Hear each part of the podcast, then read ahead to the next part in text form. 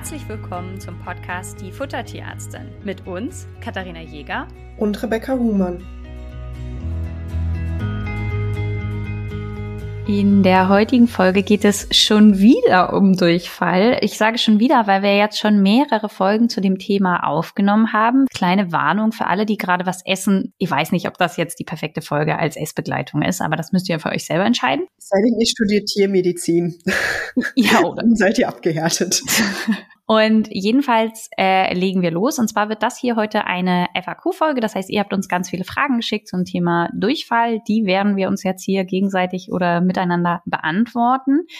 Und falls eure Frage nicht dabei ist, wir haben zu zwei, drei Themen, weil wir finden, dass die größer sind, nochmal separate Folgen geplant. Das heißt, auch mit der heutigen Folge sind wir mit dem Thema Durchfall noch nicht ganz durch, weil es einfach so viele von euch betrifft. Und ich lehne mich jetzt mal weit aus dem Fenster. Ich glaube fast alle, denn jeder hat irgendwann im Leben des eigenen Tieres mal damit zu tun. Und jetzt wollen wir mal mit den Fragen loslegen. Mir ist aufgefallen, dass eine der häufigsten Fragen war, wann gehen wir zum Tierarzt, beziehungsweise wie weit kann man mit Hausmitteln kommen, ab wann muss man zum Tierarzt. Da sind wir schon mal relativ ausführlich in der Akutfolge eingegangen. Hört da gerne auch auf jeden Fall rein. Aber ansonsten Rebecca, fass doch nochmal vielleicht kurz die Regeln zusammen. Also, die Regeln sind, ihr müsst erstmal schauen, wie es dem Tier geht. Wichtig ist, Hund oder Katze sind total munter, fressen normal, erbrechen nicht und haben eben nur weichen Kot. Dann müsst ihr nicht zwangsläufig sofort zum Tierarzt gehen, sondern könnt euch das für ein, zwei Tage ähm, anschauen. Diese ganzen Hausmittel, also Schonkost oder was man an Ballaststoffen dazugeben kann, die sollten auch nach ein, zwei, drei Tagen schon Besserung zeigen. Wenn ihr jetzt merkt, okay, nach drei Tagen ähm, ist der Kot jetzt nicht mehr flüssig, sondern er kriegt wieder Konsistenz, es geht in die richtige Richtung und bei dem Tier ist weiter alles gut, dann könnt ihr das quasi mit den Hausmittelchen noch so zu Ende machen und dann sollte es aber meiner Meinung nach spätestens nach fünf Tagen wieder richtig gut sein. Sonst würde ich auch da zum Tierarzt gehen und einmal durchchecken lassen immer zum Tierarzt gehen, auf jeden Fall um, mit Welpen oder sehr kleinen Hunden, weil die eben leider sehr, sehr schnell dehydrieren oder unterzuckern können. Und natürlich, sobald irgendwas euch komisch vorkommt. Also, ne, wenn viel Blut im Kot ist oder eben das Tier abgeschlagen wird oder ihr Fieber misst. Ähm, genau. Und tut unseren praktizierenden Kolleginnen einen Gefallen. Wenn euer Tier Durchfall hat, überlegt so ein bisschen, welcher Wochentag ist heute, ja? Also, wenn ihr am Samstagabend im Notdienst sitzt und sagt, ah ja, der hat seit Montag Durchfall, werdet ihr nicht, also das verrate ich euch jetzt zum beliebtesten Patientenbesitzer der Woche, weil das einfach besser planbar ist. Das heißt, wenn ihr merkt, ah, dem geht's noch nicht so richtig gut, aber mh, hm, eigentlich würde ich noch nicht zum Tierarzt gehen, aber es ist Freitag, bitte geht lieber einmal am Freitag in der Sprechstunde vorbei, ganz äh, geordnet und ähm, strukturiert und lasst sowas nicht zu einem Notfall werden, denn das ist einfach wirklich vermeidbar. Also habt da auch ein bisschen einen Plan, wann ist euer Tierarzt erreichbar, wann hat wer Notdienst. Natürlich, wenn es ganz schlimm wird und auf einmal ganz akut wird, dann helfen die Kolleginnen natürlich sehr, sehr gerne. Aber wie gesagt, Durchfall seit einer Woche, der dann am Samstagabend im Notdienst sitzt, ist einfach vermeidbar. Jetzt war ja die Frage, wie weit kann man mit Hausmitteln kommen? Vielleicht, es waren auch viele Fragen, ne, was hilft wirklich, helfen Flohsamen, was ist mit Morosuppe und so weiter. Ich find's immer sinnvoll, es zu testen. Ne? Also ähm, mein Lieblings Tool ist eigentlich die Zellulose, wobei Flohsamenschalen einen sehr ähnlichen Effekt haben. Also Zellulose ist ein weißes, geruchs- und geschmacksneutrales Pulver, das eben auch Wasser zieht und damit einfach auch die Kotkonsistenz verdickt und damit einfach auch dem so ein ganz bisschen vorbeugt. Äh, Flohsamenschalen haben einen ähnlichen Effekt und das ist immer sinnvoll, sowas einfach zur normalen Fütterung dazuzugeben, um die Kotqualität einfach auch zu verbessern. Für mich fällt unter Hausmittel übrigens auch Schonkost. Genau, Schonkost und Morosuppe dazu. Eine Morosuppe könnt ihr wunderbar dazu machen. Das funktioniert sehr gut und insofern kann man da für zwei Tage, wenn der Hund irgendwie ein bisschen weichen Kot hat, einfach das probieren, ob es hilft und dann hat man einfach schon mal einen ersten Hinweis. Außer noch mal ganz kurz bei der Schonkost nicht, wenn ihr einen bekannten Futtermittelallergiker habt, dann bleibt bitte bei der, bei der Fleisch- und der Kohlenhydratquelle, die das Tier bekanntermaßen verträgt und gebt dann nicht Hühnchen und Reis. Das kann es noch mal mehr durcheinander bringen. Genau, aber wenn ihr zum Beispiel jetzt ein Fertigfuttermittel Känguru habt und da ist jetzt, äh, sind Innereien mit drin und euer Hund hat Durchfall, dann kann es sinnvoll sein, reines Kängurufleisch zu nehmen und es zu kochen, einfach um die Ration ein bisschen besser verdaulich zu machen, wenn euer Hund ähm, Durchfall hat. Na, also das wäre ja schon eine Option. Oder würdest du auch gar nicht dazu raten, würdest du dann immer sagen, bleibt auf jeden Fall bei dem, was ihr habt? Nee, genau. Also bei den Grundzutaten bleiben, aber wenn es möglich ist und die Verdaulichkeit hochzusetzen, eben indem man jetzt anstatt der Dose zum Beispiel reines Muskelfleisch gibt, was man eben abkocht, ist sicherlich eine gute Idee. Das heißt, erste Hausmittel könnt ihr sehr gerne ausprobieren. Jetzt kam noch mal eine Frage aus einem anderen Ecke und zwar hatte jemand gefragt, ob es sinnvoll ist, solche wasserbindenden oder stopfenden Sachen zu machen. Und da gab es sogar zwei Personen, die das gefragt haben. Fangen wir mal mit der ersten an. Die wollte wissen, ist es überhaupt sinnvoll, diese Hausmittel einzusetzen, weil man damit ja eigentlich das Symptom verschleiert? Wie siehst du das? Ich finde es prinzipiell nicht verkehrt, das mit den Hausmitteln, also mit Flohsamschalen oder Reisschleim oder sowas zu versuchen. Ich hatte in der Vergangenheit noch nie das Gefühl, dass, wenn es damit wirklich besser gewesen geworden ist, dass es ein grundlegendes Problem verschleiert hat. Weil wenn da schwerwiegendere Ursachen hinterstecken, wird es in der Regel damit auch nicht so einfach besser und dann merkt man einfach, dass es nicht funktioniert. Richtig, wenn ihr aber im Monat zwei Wochen äh, Schonkost gebt und nur zwei Wochen normale Fütterung, ähm, dann sollten wir mal irgendwie drüber sprechen. Also also dann stimmt da auch was nicht. Ne? Also ich meine, Schonkost hilft halt vor allen Dingen bei den Hunden, die jetzt irgendwie nur ein, zweimal im Jahr Durchfall haben und dann ist das wahnsinnig sinnvoll, das auch zu testen und dann eben für drei, vier Tage. Und wenn das wieder sich dann bessert, dann alles gut. Und wenn das länger anhält, dann kann man immer noch andere Maßnahmen ergreifen und man nimmt eine Kombi aus Schonkost und wann gehe ich zum Tierarzt und dann habt ihr einen schönen Mittelweg. Ich glaube, das ist äh, sinnvoll. Die weitere Frage, die das gesagt hat, war, ja, aber wenn wir das Ganze stopfen, dann verhindern wir ja den Durchfall. Hat der Durchfall nicht auch eigentlich irgendwie eine reinigende Wirkung? Jein. Also es ist ja schon so, dass eben durch den Durchfall, ich sag mal in Anführungsstrichen, der Schmock raustransportiert wird, der gerade im Darm herrscht. Ich habe sehe nicht so das Problem mit der stopfenden Kost, weil vom Prinzip her, die bindet ja nur Wasser und es wird alles, was aus dem Hund oder der Katze raus soll, trotzdem mit abtransportiert. Wo wir damals in der Haustierarztpraxis, also als ich noch in der normalen Praxis gearbeitet habe, immer so ein bisschen drüber nachgedacht habe, ein ganz klassisches Medikament für die Tiere, wenn die Durchfall haben, ist Buscopan. Das heißt, das entkrampft so ein bisschen den Darm und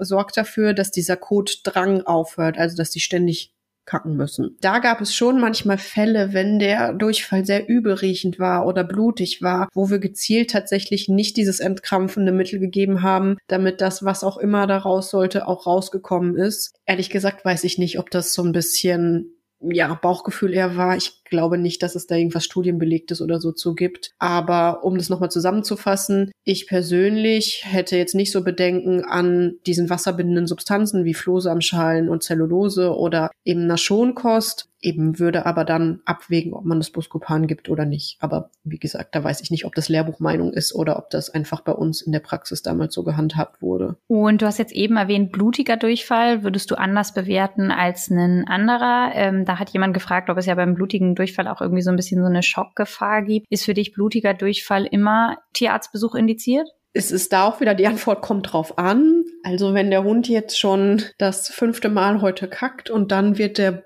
hat man so ganz leichte Blutstippchen ähm, auf dem Kot, finde ich es noch nicht so dramatisch, weil dann ist es meistens, dass einfach durch dieses ständige müssen müssen die Darmschleimhaut ein bisschen gereizt ist. Wenn das jetzt aber wirklich hochgradig blutiger Durchfall ist, dann würde ich immer zum Tierarzt gehen. Okay. Ähm, jetzt hatte sich jemand anders noch gefragt, woher weiß ich denn überhaupt, ob es Durchfall ist? Und da sind wir auch in der äh, Folge für chronischen Durchfall nochmal eingegangen. Man kann den Code auch tatsächlich so klassifizieren, je nachdem, wie weich der ist. Und Rebecca's Faustregel war da, wenn ihr es mit der Tüte aufheben könnt, dann ist es gut und alles, was darüber hinausgeht, ist eher als zu weich äh, einzustufen und wird dann eben auch, ja, also vielleicht schneller als ihr sogar denkt. Ja, also eigentlich sollte es immer rückstandslos mit der Tüte aufhebbar sein. Genau, bevor wir hier wegkommen von unseren Hausmitteln, ähm, hilft Heilerde. Was sagst du dazu? Heilerde kann man auch einsetzen. Setzten bei mir viele Patientenbesitzerinnen eher ein, wenn es um Erbrechen geht, weniger bei Durchfall. Heilerde nimmt man dann, wenn der Hund sehr übersäuert ist. Ich schließe jetzt nicht aus, dass ein Durchfall auch mal mit einer Übersäuerung einhergeht, ist aber für mich eher bei Magenerkrankungen als bei Durchfall effizient. Also bei Durchfall würde ich eher Flohsamen oder Zellulose nehmen. Mache ich genauso. Ich glaube, der Grundgedanke her, warum Heilerde auch als Hausmittel eingesetzt wird bei den Durchfällen, ist, dass es auch irgendwie Toxine im Darm binden kann. Ehrlich gesagt würde ich sagen, dass das aber praktisch gesehen relativ wenig Relevanz hat. Also es ist eher das Problem der Wasserbindung und das haben wir durch Zellulose oder Flohsamenschalen. Genau, und ihr müsst euch überlegen, Flohsamenschalen und Zellulose haben noch einen weiteren Effekt. Dadurch, dass es Ballaststoffe sind, dehnen sie so ein bisschen, also wird das Volumen des Kotbreis größer. Dadurch werden auch wieder mehr Darmrezeptoren aktiviert, das, die Peristaltik wird angeregt. Das heißt, wir haben auch einen mechanischen Effekt und der würde auch bei Heilerde in dem Fall so ein bisschen wegfallen. Das heißt für mich auch da auf jeden Fall Flohsamenschalen und Zellulose vorzuziehen. Würde ich so unterschreiben. Wunderbar, du hast nämlich sehr kritisch geguckt und ich war so, habe ich jetzt was Ich habe ähm, den Hund, der hat sich hier gerade wieder gestöhnt und bewegt. Okay, dann schauen wir nochmal in die Liste rein. Wir haben natürlich das hier alles so ein bisschen ähm, geschaut und ich glaube, thematisch würde jetzt gut die Frage passen, wie findet man die Ursache heraus? Also man hat jetzt da sein Tier zu Hause sitzen, das hat Durchfall und ist so ein bisschen verzweifelt und jetzt will man wissen, warum? Was macht man jetzt? Ganz ehrlich, bei den akuten Durchfallgeschehen, also ne, das, was, was schnell kommt und nach zwei, drei, vier Tagen wieder weg ist, findet man die Ursache meistens nicht raus. Also es kann sein, was Falsches gefressen oder am falschen Grashalm geleckt und den Infekt vom Nachbartier eingesammelt. Da ist ja auch meistens, wenn ihr zum Haustierarzt geht, schauen die, dass es dem Tier soweit gut geht, gucken, ne, ist Fieber da oder irgendwas, was irgendwie eine schwerwiegendere Ursache hinweist. Und wenn nicht, wird das Tier symptomatisch behandelt und bekommt eben die Hausmittelchen für ein paar Tage und dann ist es weg und gut. Das heißt, da wissen wir oft gar nicht, was jetzt explizit ähm, der Auslöser war. Komplizierter und schwieriger, deutlich schwieriger ist es bei den chronischen, also den lang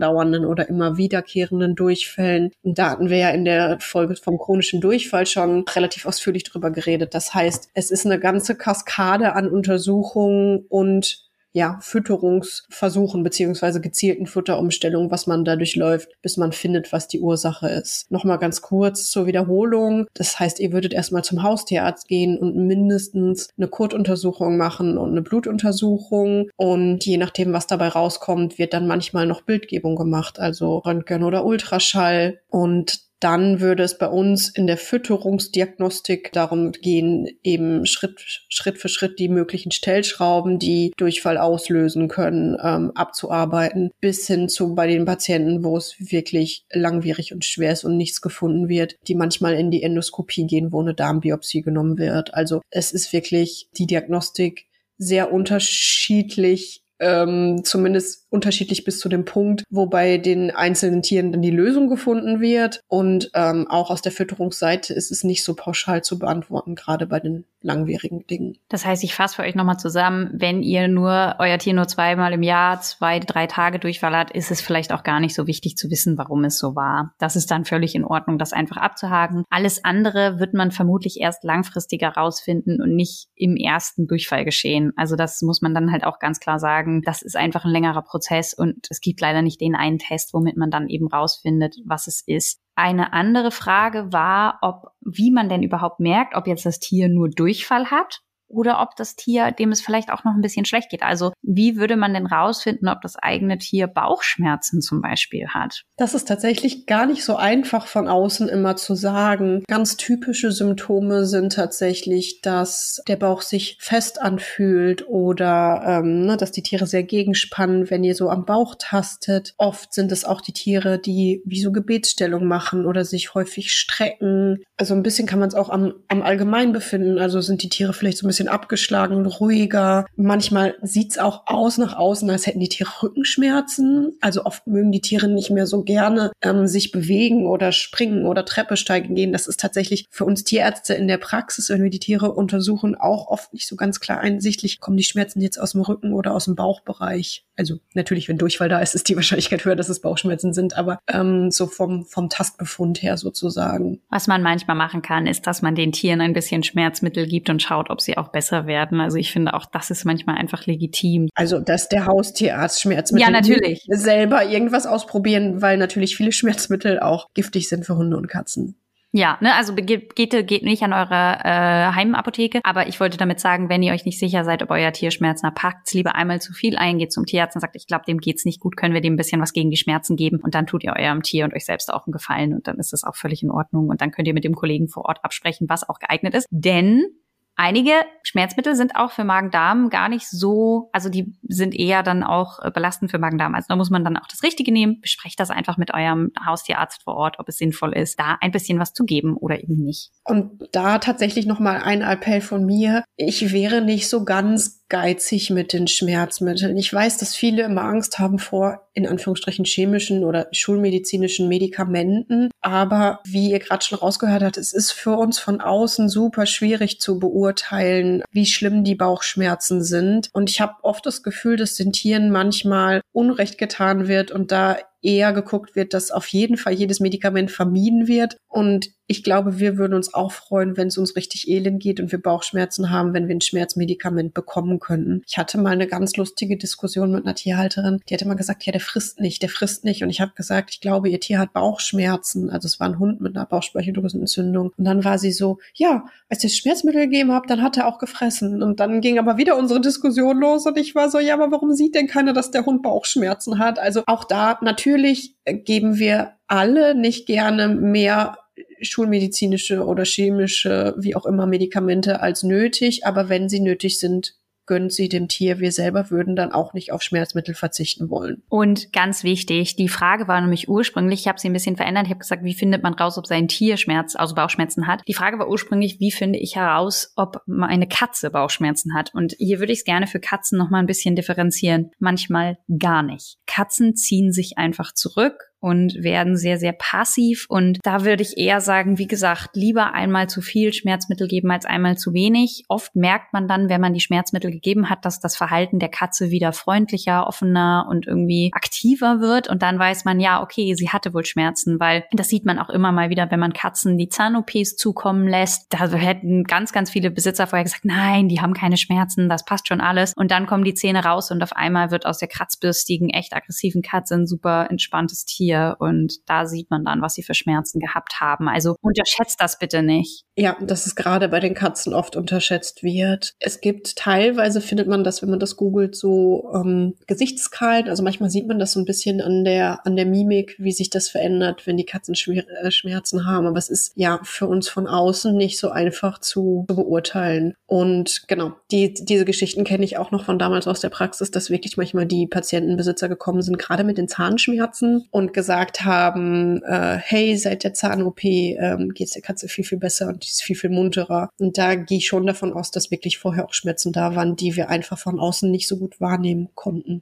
Genau, also lieber einmal zu viel abdecken als einmal zu wenig. Und bevor wir hier uns noch mehr in Zahnschmerzen verlieren, was ja gar nicht unser Thema ist, lass uns noch mal zurückkommen zum Füttern und was gehört auch zum Füttern? Das Fasten. Also man liest immer mal wieder für Hund und Katze, dass wenn die Durchfall haben, man ihnen eine Zeit lang nichts geben sollte. Wir sind da sehr, sehr ausführlich in der Akut-Durchfallfolge drauf eingegangen und sind zu dem Schluss gekommen, dass das nicht mehr aktueller Stand der Zeit ist, sondern dass man eben hochverdauliches füttert, Schonkost füttert, dass man weiter füttert und eben nicht die Tiere nicht fasten lässt, also dass man nicht nichts gibt. Eben außer in Absprache mit dem Haustierarzt, wenn wirklich eine akute Bauchspeicheldrüsenentzündung festgestellt wurde. In allen anderen Fällen würde ich tatsächlich hergehen und auch nicht fasten lassen, beziehungsweise maximal irgendwie so sechs Stunden, dass ich es im Moment beruhigen kann, aber dann wieder leicht verdauliche Mahlzeiten anbieten. Ich habe jetzt hier noch eine Frage.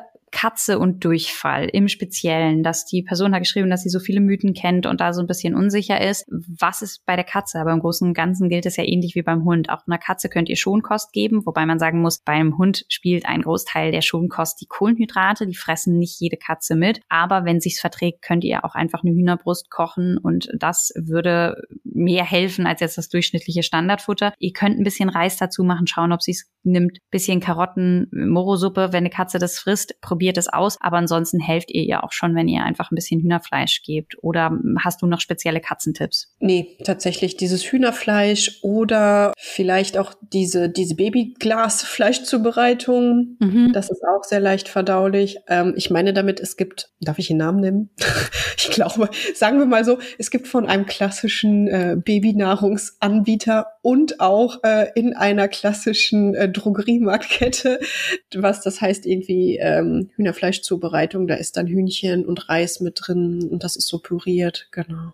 Das sind 125 Gramm und das kann man dann eben noch ein bisschen mit einem Babyglas äh, Karotte mischen, wenn man das möchte, oder man kann es auch mit der Morosuppe mischen und manche Katzen fressen das ganz gut mit. Und auch bei der Katze gilt, ihr könnt natürlich, wenn sie es mitfrisst, ein ganz bisschen Flohsamenschalen, ein bisschen Zellulose mit reinmachen. Ja, also das ist ja überhaupt kein Problem. Limitierender Faktor ist hier tatsächlich die Katze. Man muss dazu sagen, je übergewichtiger eure Katze ist, desto weniger darf sie fasten, weil es einfach, wenn ihr eine Katze habt, die sehr dick ist und die mehrere Stunden nichts frisst ähm, oder einen halben Tag oder einen den ganzen Tag nichts frisst, dann wird das lebensbedrohlich. Das heißt, aus meiner Sicht, bevor eure Katze nichts frisst und eure Schonkosten nicht nehmt, gebt ihr bitte das, was sie immer frisst. Also da muss man dann so ein ganz bisschen abwägen und sagen, natürlich wäre es schön, wenn ich der Katze jetzt das Babygläschen geben kann. Kann man sich auch super zwei, drei in den, in den Schrank stellen. Das hält ja ewig, dann hat man immer auf Notfall was da. Dann könnt ihr immer das hergeben. Bevor eure Katze aber gar nichts frisst, weil sie es nicht kennt, dann gebt ihr bitte ihr normales Futter.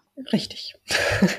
Juhu! Na, also das, das ist halt einfach wichtig. Ansonsten Katzen ähm, schaut, dass die viele kleine Mahlzeiten auch bekommen. Ähm, das hilft auch manchmal und dass ihr, wie gesagt, die auch mit Schmerzmitteln versorgt. Das haben wir im vorhergegangenen äh, gesagt. Vielleicht helft ihr denen auch so ein bisschen, dass ihr in der Zeit nochmal überlegt, haben wir überhaupt genug Klos, ne? dass eure Katzen auch keinen Stress haben, gerade in einem Mehrkatzenhaushalt, dass sie immer jederzeit Zugang zu einer Toilette haben. Gerade wenn ihnen Durchfall haben und es ihnen nicht gut geht, finde ich das einfach nur fair, dass man vielleicht in der Zeit einfach eins mehr aufstellt. So, zu guter Letzt noch eine weitere Frage und zwar, warum bekommen manche Tiere, wenn sie Nassfutter bekommen, Durchfall? Also stellt euch vor, wir haben jetzt Nassfutter vom Pferd und das Tier verträgt gekochtes Pferdefleisch, aber sobald es in der Dose ist, verträgt das nicht mehr. Und das habe ich tatsächlich immer mal wieder. Was können die Ursachen sein, Rebecca? Zum einen kann es sein, dass, oder bei ganz, ganz vielen Nassfuttern ist sehr viel ähm, Innereien und so Bindegewebe bindegewebige Stücke mit drin. Das heißt, es kann sein, dass euer Tier sensibel auf die schwerer verdaulichen Eiweißbestandteile in den Innereien beziehungsweise in dem Bindegewebe reagiert. Und das Zweite, das war, glaube ich, damals die Baustelle bei meinem eigenen Hund. Ich hatte da schon mal eine Folge lang drüber was erzählt, dass der nämlich auch alles an Nassfutter nicht vertragen hat. Das sind Geleemittel, die da drin sein können und manche Tiere reagieren da sensibel drauf. Genau, also das ist, also die sind fast in jedem Nassfutter mit drin und das kann halt immer eine Rolle spielen, warum es dann eben nicht vertragen wird und das muss man dann einfach ausprobieren. Das bedeutet aber nicht und ich glaube aber, dass das so ein bisschen gemein ist, weil viele Leute, die jetzt einen Hund haben, der Durchfall hat und dann probieren die Nassfutter aus und sagen, ja, Pferd habe ich probiert, das hat auch nicht funktioniert und äh, Lama habe ich probiert und das hat auch nicht funktioniert und Ziege habe ich probiert und das hat auch nicht funktioniert. Da frage ich dann immer auch mal nach, in welcher Zubereitung das gegeben würde und da muss man einfach sagen, sagen, je exotischer das Tier, desto schwieriger ist es, an reines Muskelfleisch von dem Tier ranzukommen. Also gerade Känguru und Strauß hat man eigentlich immer eine Mischung mit äh, Innereien und so drin. Das heißt, selbst wenn die Leute diese Proteinquellen genutzt haben, kann es sein, dass da eben großer Anteil Innereien drin war. Und ich finde, das macht die Arbeit manchmal ein bisschen schwieriger, weil von außen jemand sagt, ja, aber ich habe das alles probiert und wir haben eine Eliminationsdiät gemacht mit Strauß und äh, keine Ahnung Tapioca, was vom Ding natürlich sinnvoll ist, aber wenn da einfach sehr viel Innereien drin sind, reicht es manchmal nicht, die Proteinquelle zu wechseln. Und das äh, wird dann manchmal auch übersehen, auch dass das eine Rolle spielen kann. Und da muss man dann eben einfach auch nochmal nachfragen, in welcher Zubereitungsform denn das andere Tier gegeben wurde. Und manchmal ist es dann eben notwendig, für zwei bis drei Wochen einfach mal zu kochen und zu gucken, ist es damit besser? Und dann kann man eben überlegen, okay, jetzt haben wir einen Hinweis, jetzt wissen wir, dass es der Grund ist und jetzt überlegen wir, wie wir weitermachen.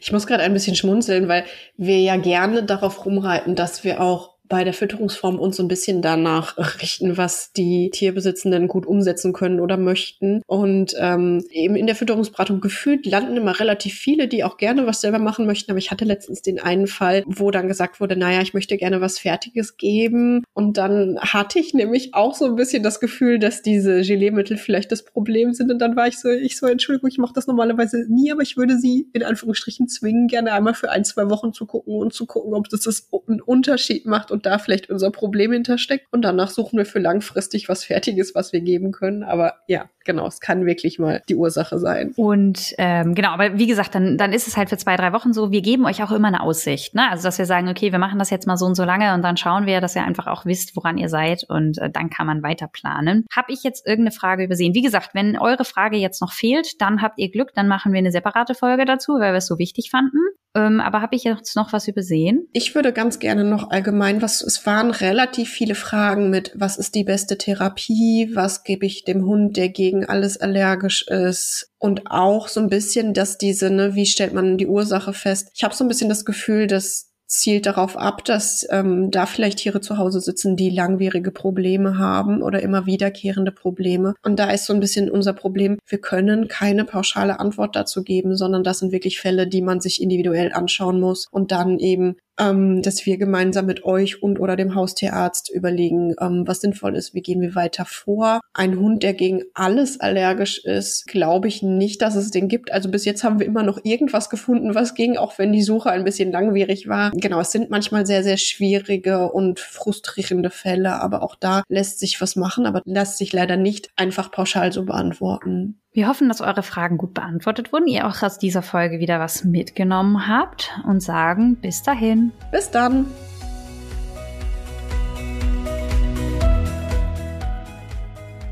Ihr wünscht euch noch mehr Fakten zum Thema Ernährung für Hund und Katze? Schaut doch gerne bei Instagram bei uns vorbei, die Unterstrich Futtertierärztin.